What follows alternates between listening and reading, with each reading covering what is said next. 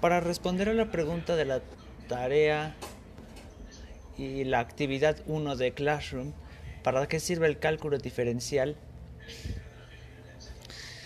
El funcionamiento de un dispositivo móvil es, es laborioso, es complejo.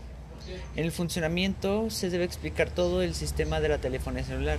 Este funciona bajo el concepto de la división de las ciudades en células o celdas, las cuales permiten la reutilización de frecuencias en toda la ciudad, es decir, ondas magnéticas y por tal motivo se pueden prestar más servicios de telefonía a más usuarios al mismo tiempo. Las celdas están unidas a otras celdas y hace parte de una torre que se le denomina estación o base o base que se encuentran todos los equipos que permiten el correcto funcionamiento del mismo.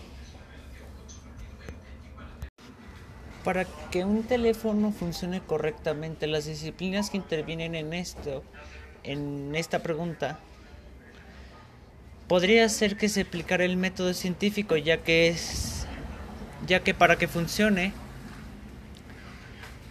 para que funcione correctamente se tendría que tomar desde la base de análisis o la misma interpretación para que después nos arroje los datos y los resultados que queramos.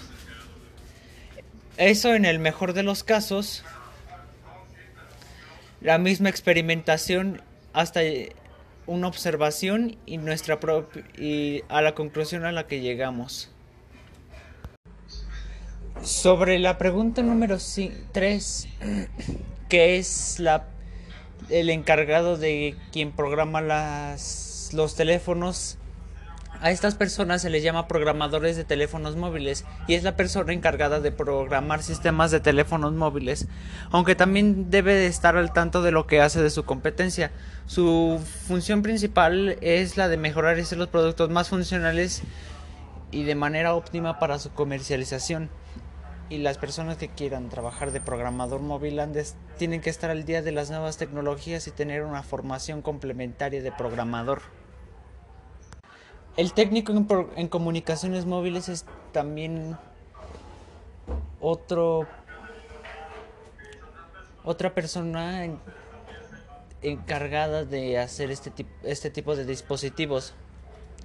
Este se encarga de diseñar las redes móviles como la GSM o la GPRS o inalámbricas como o inalámbricas. A esta profesión se accede mediante estudios de ingenierías, diseño industrial y desarrollo de proyectos o incluso a través de estudios audiovisuales.